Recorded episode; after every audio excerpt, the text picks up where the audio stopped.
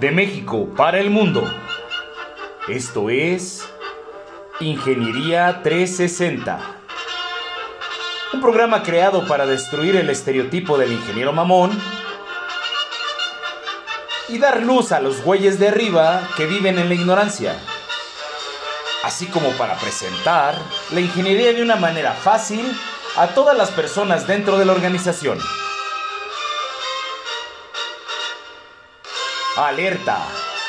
Si escuchas este programa, jamás volverás a ver la ingeniería de la misma forma.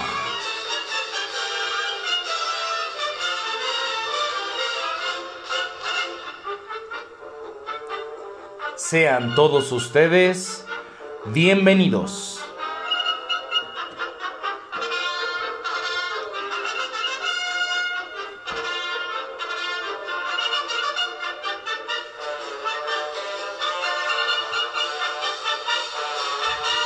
Hola, ¿cómo están amigos? Les habla su valedor y camarada el Richie, dándoles la bienvenida a su programa Ingeniería 360. En este capítulo número 26 sobre la filosofía del diseño. ¿Qué te cuestiona si eres un pinche dibujante o un diseñador completo? De lo cual no te preocupes porque todos empezamos como un pinche dibujante, güey, pero ya queda de ti si te vuelves un diseñador de poca madre. Pero bueno, déjenme presentarles a un ser absolutamente exquisito. Es todo un señorón en la palabra. Este cabrón prácticamente no camina, güey. Flota de tantos pinches conocimientos de ingeniería industrial que tiene en la cabeza. Algunos dicen que es por eso, otros dicen que porque se pedorrea, pero el pinche punto es que no toca el piso. No estoy hablando de otra persona más que del fabuloso y crapulento negro. Por favor, mi negro, saluda. Hola, ¿cómo están? Un gusto estar nuevamente aquí con ustedes. Llegar al capítulo 26 y ver que la reacción del público es grata, cabrón. Tuvimos muchas felicitaciones de amistades, bueno, más que de amistades. Yo ya los declaré amigos, cabrón. Pero de cabrones de, todo, de todos los estados de la República que nos están haciendo comentarios, la verdad, muy bonitos, muy buenos. Y de lo cual solamente me queda agradecer. La verdad es que estoy agradecido en demasía, cabrón. Y hoy traigo un compromiso con la banda. Hubo varios comentarios acerca del número de güeyes que digo por programa. Y me di a la tarea de contarlos y sí soy una soberana mamada. Entonces la realidad, cabrón, es que voy a evitar en lo mayor posible decir esa palabra. Sin más, vamos a darle acceso al Richie para que empiece a platicarnos de qué se trata todo este desmadre. Adelante, mi Richie. Perfecto, pues al inicio de esta pinche serie, güey, que solamente va a contar de dos capítulos. Y sí, dije la palabra güey por si se lo están pensando. Yo les prometí para este segundo episodio que íbamos a hablar sobre la filosofía de diseño, sobre los tipos de diseño y los programas, güey. Este, voy a tener que hacer una modificación en el segundo tema. No les voy a hablar sobre los tipos de diseño, mejor les voy a dar una anécdota de cómo un pinche diseñador se creía muy chingón y valió hartamente verga, güey. Creo que eso les va a dejar mucho más aprendizaje. Pero bueno, vamos a nuestro super tema de filosofía de diseño. ¿Qué es la filosofía de diseño? Es simplemente... ¿Para qué lo vas a hacer, güey? ¿Cómo lo quieres efectuar? ¿Cómo lo van a utilizar? ¿Bajo qué pensamiento o estructura mental está pensado tu diseño? Esto suena aparentemente fácil, güey, pero es extremadamente complicado si no tienes bien definido de dónde vienes. Y como les tengo que dar un ejemplo que les ayuda a digerir esto, porque ahorita estas palabras como que se entendieron pero no se entendieron. Voy a tomar un malvado ejemplo de la Segunda Guerra Mundial. ¿Por qué de la Segunda Guerra Mundial? Porque quiero que esté totalmente exorcizado de cualquier atisbo de modernidad, es decir, que use sistemas computacionales, que es como tú ya ves la ingeniería. En estas épocas tú ya ves la ingeniería con un montón de computadoras, con programas de diseño, con un montón de cosas, pero en esa pinche guerra, Segunda Guerra Mundial, no había absolutamente nada de eso, todo era a papel y lápiz. Y a papel y lápiz salieron máquinas impresionantes en este caso para destruir gente, pero pues es, parte de la naturaleza humana. Entonces vámonos a un diseño exquisito, un diseño por todos amado y por todos querido en las películas, los tanques alemanes.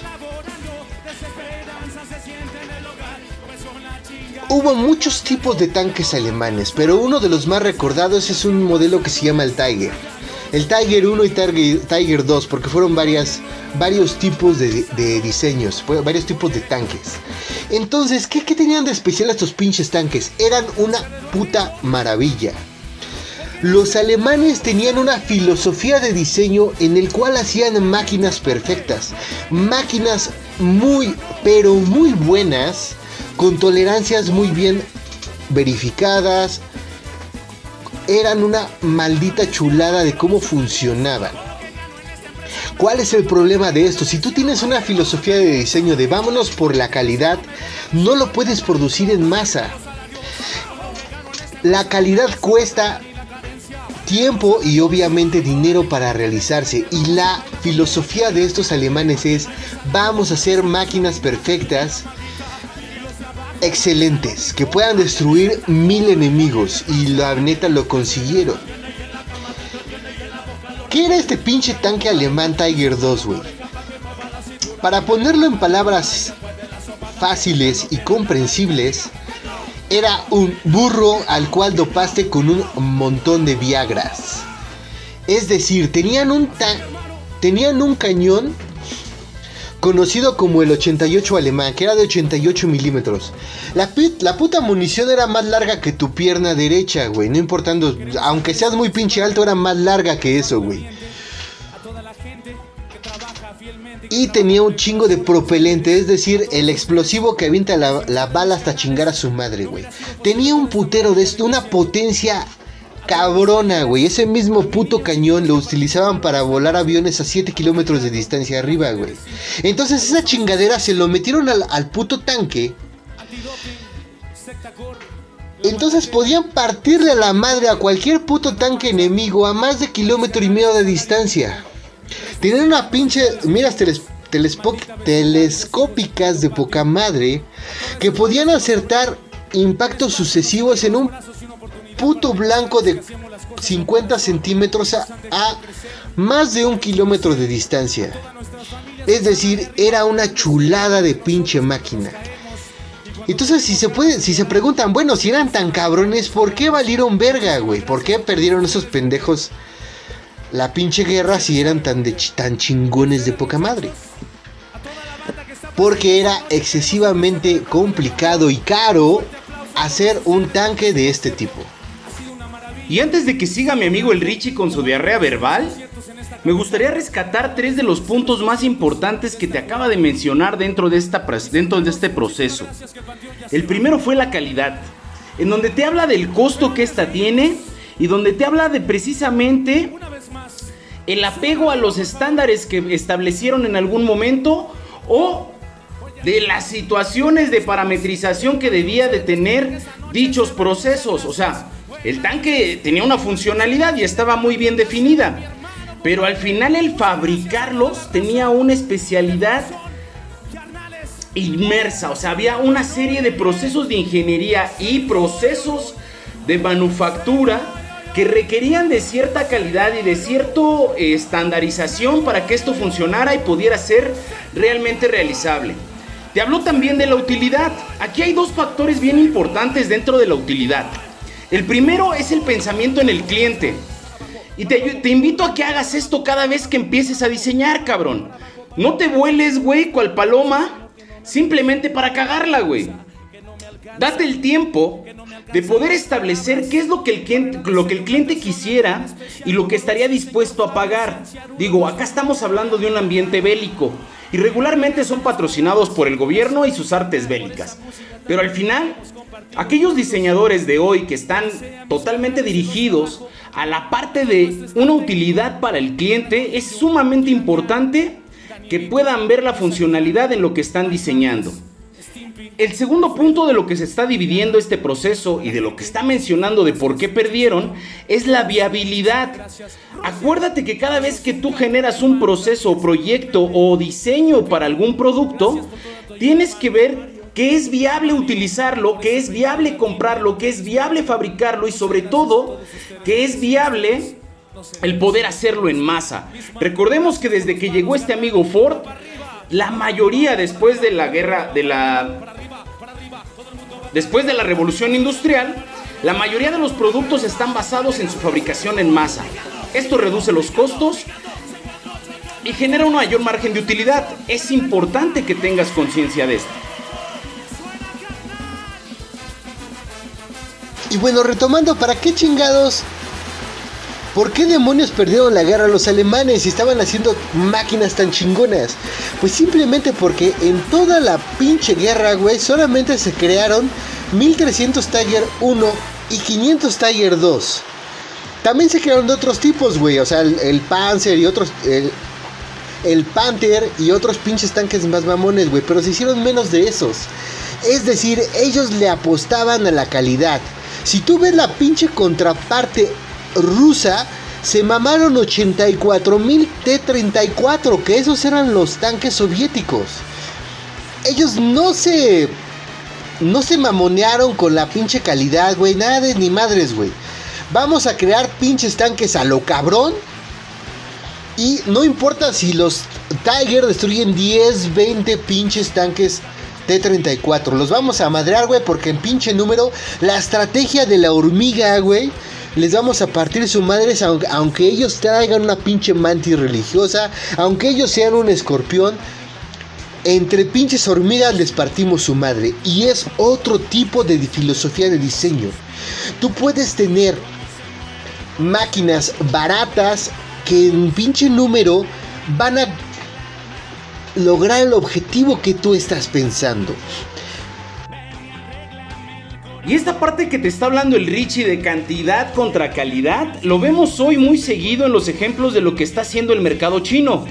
Una fabricación en masa de baja calidad que te dan a un muy bajo costo y que muchas veces la gente que tiene poco recurso recurre a ellos para poder hacerse de algo. ¿Qué sucede, por ejemplo?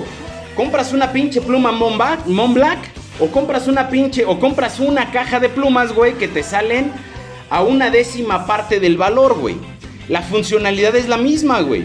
Pero al final del día el mercado es mucho más amplio para, este, para esta gente que está dispuesta a comprar una pluma mucho más barata. Desde para ocuparla en la escuela hasta para ocuparla para limpiarse la pinche cerilla de la oreja, cabrón. No importa cuál es el uso que le des a esta pluma, lo importante es por qué la estás comprando. Esta, esta, situación es sumamente importante cuando definas el segmento del mercado al que está dirigido tu producto. Esta es la base también de diseño. Adelante, mi Richie. Entonces crearon un pinche producto los... Entonces crearon los rusos un tanque que podría partir de la madre a los alemanes, güey, en ciertas condiciones, es decir, flanquear, güey. Si iban de frente, obviamente ganaba el alemán. Lo que estos cabrones decías, vamos a mandar cinco por lado, güey. Y el cabrón que llegue a darle la pinche vuelta al tanque alemán, güey, le partía a su madre. La táctica de la pinche hormiga, toda su expresión, güey. Y no solamente fueron los rusos. Si tú lo has pensado, esas pinches películas de los gringos donde son 5000 alemanes contra 100 americanos y ganaban los pinches este, americanos, es una completa falacia. Esos cabrones también usaron la técnica de la hormiga. Crearon alrededor de 40.000 tanques Sherman, que era un pinche parecido al, al tanque ruso T-34. Igual, se fueron por la, el pinche desmadre de vamos a hacer un producto, güey, un, un, tanque que sea fácil de hacer, güey, que podemos hacer por miles, por miles, que si tienen que matar a cinco o, sea, o que si tienen que matar a cinco o seis tripulaciones, no hay pedo, güey. Tenemos un chingo de hombres, tenemos un chingo de acero, vamos a partirles totalmente su madre. Entonces, como bien dice el pinche negrito, güey, hay que ver qué estás diseñando, güey, y para qué y cuánto dinero puedes gastar en ese diseño. ¿Y qué, es lo que tú ves actualmente? Tú ves productos muy buenos de, de mucha, muy alta calidad sobre todo en los autos, que son las máquinas de ingeniería más comunes que podemos ver. Y tú no es lo mismo que tú compres un Porsche, que tú compres un Maybach, igual que de filosofía alemana de super ultra acta excelencia, contra lo que fue el tradicional bochito, güey, eh, o Brasilia para el caso de Brasil. Esos tipos de carro barato, pero confiables hasta la madre. Cuando tú vayas a hacer, y en eso te voy a dar un consejo, cuando tú vayas a hacer un producto, vea cómo, ve a qué mercado va orientado.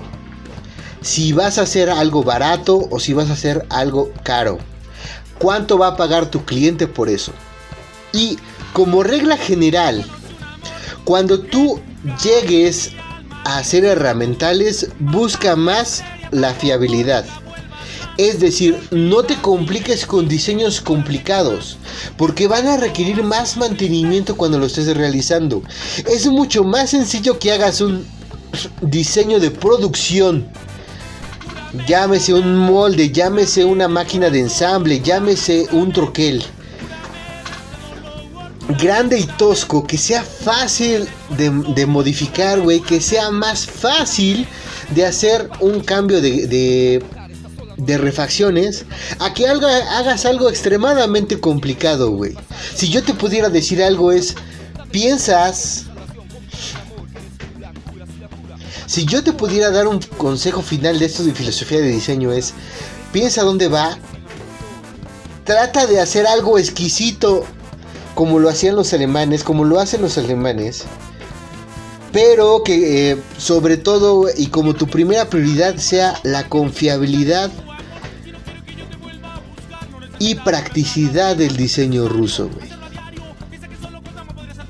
Y muy claramente lo podemos ver en todas las empresas, no nada más de México, sino de Latinoamérica, en donde están trabajando todavía con máquinas de los años 50, güey, 60 o incluso 70 y lo prefieren antes de, la, de, automatizar sus procesos porque esto eleva demasiado los costos y porque la mano de obra que se requiere para darle mantenimiento a este tipo de productos es muy especializada, ¿no?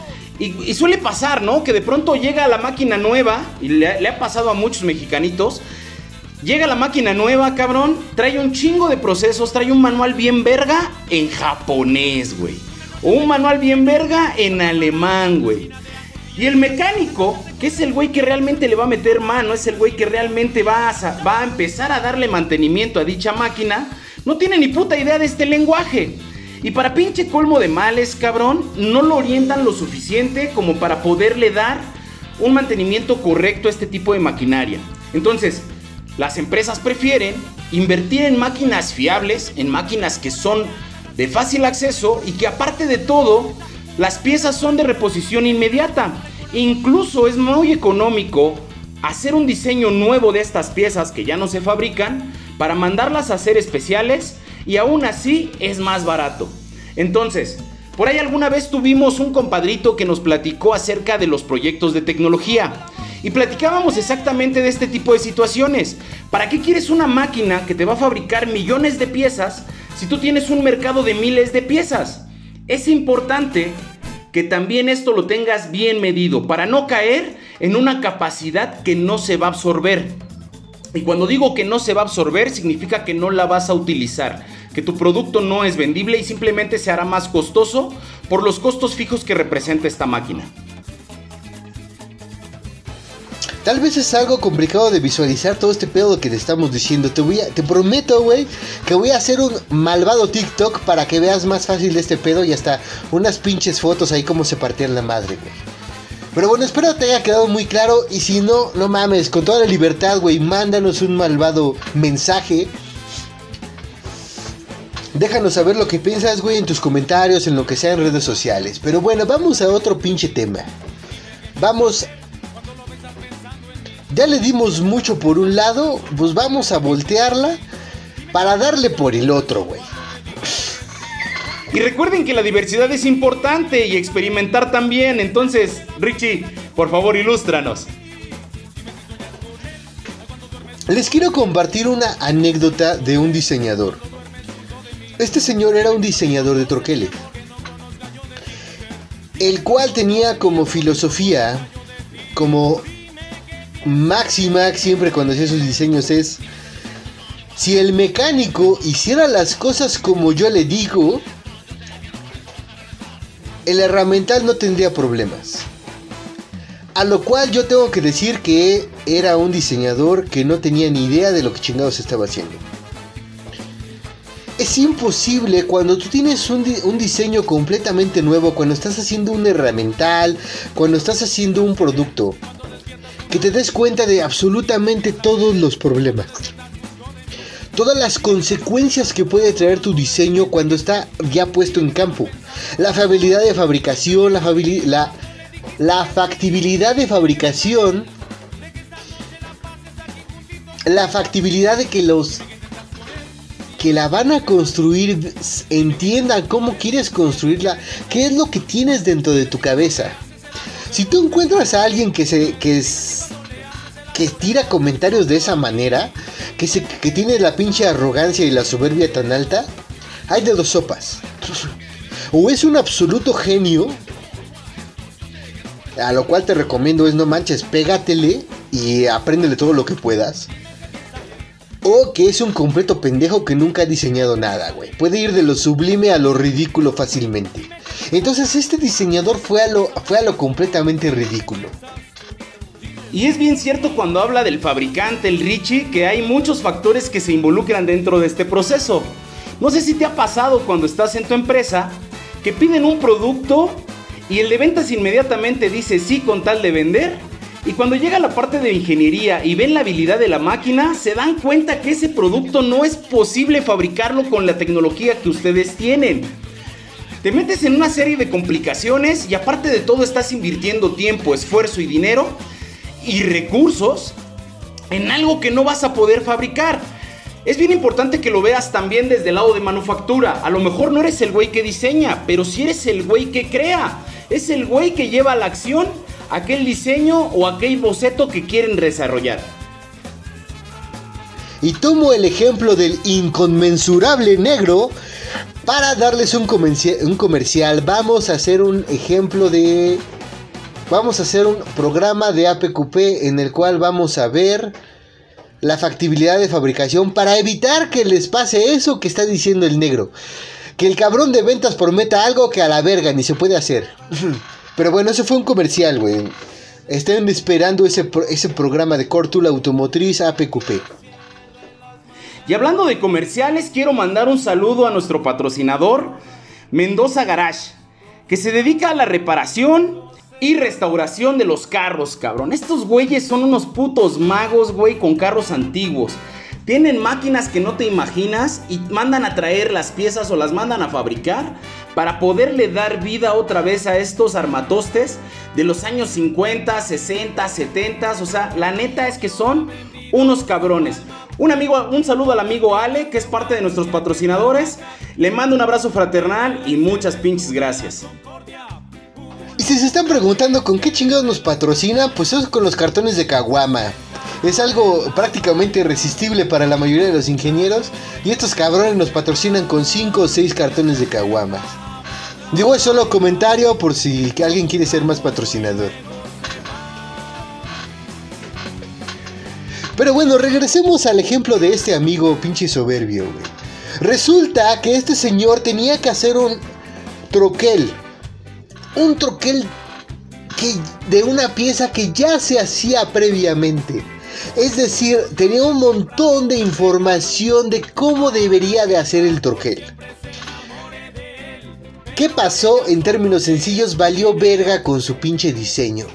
Prácticamente copió los herramientales que ya estaban. Pero, como es un tanto cobardón, a pesar de que es muy soberbio, en realidad para, para correr riesgos es un tanto cobardín. Entonces, ¿qué es lo que pasaba? Se escudaba en los comentarios que hacía la gerencia, la dirección de ese troquel. Es decir, él hacía su diseño, le venían con comentarios y tomaba a pie de la letra lo que le decían en la parte de arriba. Lo que le decía, y ojo, y ojo, esto es una completa pendejada. Hacía caso completo a lo que decía un administrativo director. Alguien que no tenía ni puta idea de cómo funcionaban las cosas en piso y ciegamente le hacía caso. Es esto, por favor, mi rey, que nunca te pase. Yo sé que esos cabrones pagan tu cheque, pagan tu sueldo, pero tú tratas de darle la vuelta.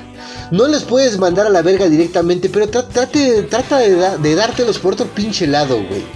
Porque si tú lo haces, lo único que estás haciendo es condenando tu diseño al completo fracaso. Y fue lo que le pasó a este idiota. Tomó por completo los consejos de estos cabrones y al final, ¿qué fue lo que chingados pasó? Entre sus diseños todos feos y los comentarios de esos cabrones salió un pinche Frankenstein de troquel, una mamada. ¿Y qué fue lo que pasó? Al fin y al cabo es tu responsabilidad como diseñador. Y era la responsabilidad de este cabrón que hizo el pinche troquel de la nada que funcionara la chingadera. Entonces este güey se quedó semanas en la madrugada, ibas fines de semana para probarlo y nunca le quedó. No tenía ni pinche idea, estaba completamente desesperado y tuvo, tuvo que aceptar la humillación de que llegara alguien más chingón que él a decirle, ¿sabes qué? Yo me hago cargo, güey, tú, tú, tú vete a la chingada. Y como era la funda del jefe, pues este güey se fue, este, ahí estuvo. Y este güey, este güey más chingón arregló todo el pedo. Se dio cuenta de cuáles eran los errores de este, del diseño. Los modificó para que fuera el pinche troquel funcional. Y este güey, ¿qué fue lo que hizo, güey? Pues nada más se agachó, güey. Tuvo, tuvo que aceptar que era un completo pendejo, güey, y que nada más su pinche soberbia le sirvió para ni madres. Y hemos hablado ya en otros programas de la humildad, y hemos hablado ya en otros programas de caminar el piso, cabrón, de conocer el proceso, de trabajar con la gente operaria, trabajar con la gente mecánicos, trabajar con la gente de taller, para poder tener una visión más clara de lo que se requiere. Hablaba hace un rato el Richie del APQP y no dudo que en algún momento vaya a hablar de la MED, en donde seguramente tendrás que reunir un grupo interdisciplinario para poder hacer viable la idea que tienes de fabricación. Es sumamente importante que tomes en cuenta todos los comentarios de las personas que lo van a llevar a cabo. Recuerden chicos, aquella inteligencia que no es compartida no sirve de ni madre. Necesitamos ser humildes para compartir esas ideas y mejorarlas. Entonces, ¿cómo se debe de hacer, güey? Y esto se los voy a tomar, güey, porque es, un ejemplo de lo de que un diseñador ya de muchos años me dejó. Él lo que hacía era, hacía su diseño de moldes porque él diseñaba moldes. Y lo que agarraba es que venía con su bonche de planos a hablar con el mecánico. ¿Sabes qué? Este es el diseño que vamos a hacer, el molde que vamos a hacer revísalos, estudialos, analízalos. Y si encuentras algún error, me dices si lo revisamos. Entonces, ¿qué, hacía ¿qué hacían los mecánicos? Obviamente, lo checaban. Y como él llegó de muy buena onda, así buen pedo, ¿sabes qué? Pues si encuentras un error, es válido, güey, dime, vamos a revisarlo iban con él, eh, revisaba los modelos, revisaba cómo iba a quedar la pieza y hacían los diseños perfectos para que al momento de la fabricación funcionaran de poca madre, güey. Nada más dos que tres, cuatro ajustes. pero al momento de la fabricación, que es cuando es más costoso realizar una corrección algún error que tú tengas en el diseño. Yo apliqué esa parte, llevaba mis planos, le decía cómo lo ves, lo puedes hacer, qué, tienes dudas, qué ves. Y los mecánicos en, eh, y los mecánicos en general, cualquier operador de, de industria, es muy accesible en ese desmadre, porque tú no llegas loco, tú no llegas a decir yo lo sé todo, sino simplemente, ¿sabes qué? Vamos a revisarlo juntos, somos un equipo, bla, bla, bla. Ellos aprenden y tú también aprendes de ellos. Así que, güey, te, lo dejo, te, dejo este consejo así como a mí me, lo pasaron. Y pues ojalá que tus diseños te salgan de, de chinguísima madre, güey. Y una parte bien importante en este detalle que te está comentando el Richie es la sensibilidad que tiene el operario y la sensibilidad que tiene el herramientista o el mecánico. Estos cabrones incluso pueden llegar a detectar no, no, no, no solo una falla de tu diseño, sino una falla en la aplicación en la, máquina o en el proceso en el que va a ser expuesto dicho diseño. Es bien importante que los tomes en cuenta. La sensibilidad, insisto, que tienen este tipo de personajes es muy alta. Es gente que está todo el tiempo en el proceso. Y es gente que sabe qué le duele a la máquina. Probablemente tu diseño es muy bueno para situaciones estándar o para situaciones muy buenas. Necesitas saber en dónde va a correr tu proceso. Eso es de suma importancia para saber también si va a ser, si va a ser alcanzable y si se va a lograr tu objetivo. Y bueno, como último tema les tenía preparado hablar sobre un poco de, de los programas de diseño, pero creo que me voy a colgar demasiado con esto. La verdad, hay programas a la medida. Hay CATs masivos, como es el caso de CATIA o NX, que te sirven para hacer prácticamente todo, pero son caros hasta su pinche madre, güey.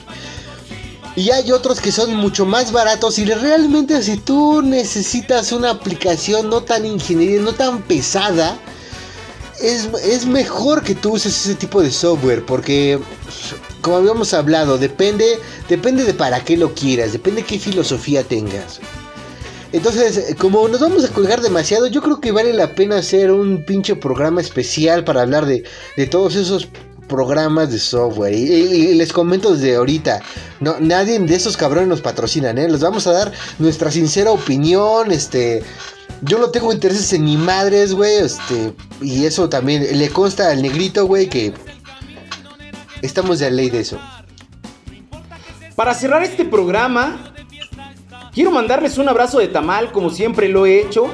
Quiero agradecerles que nos sigan escuchando, que nos sigan buscando en nuestras redes sociales, Facebook, Instagram, en nuestra página de internet, Ingeniería 360. Y por favor no dejen de visitar la página de Facebook de Garage Mendoza, que es nuestro patrocinador, nuestro primer patrocinador, cabrones.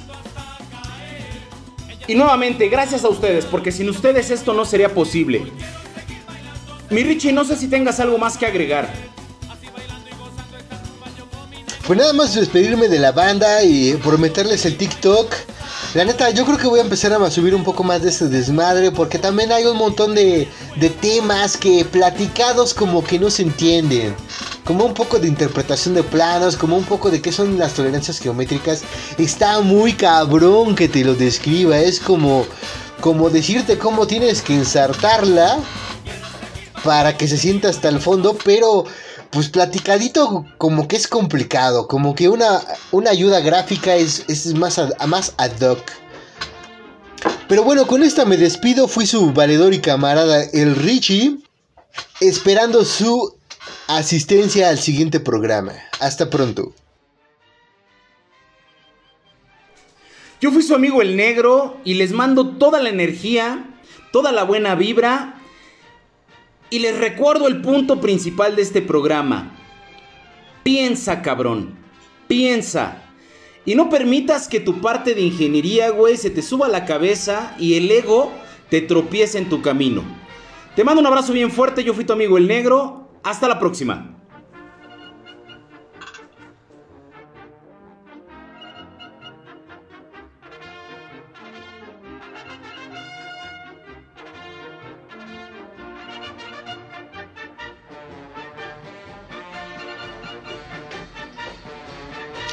Esto fue una producción de Ingeniería 360.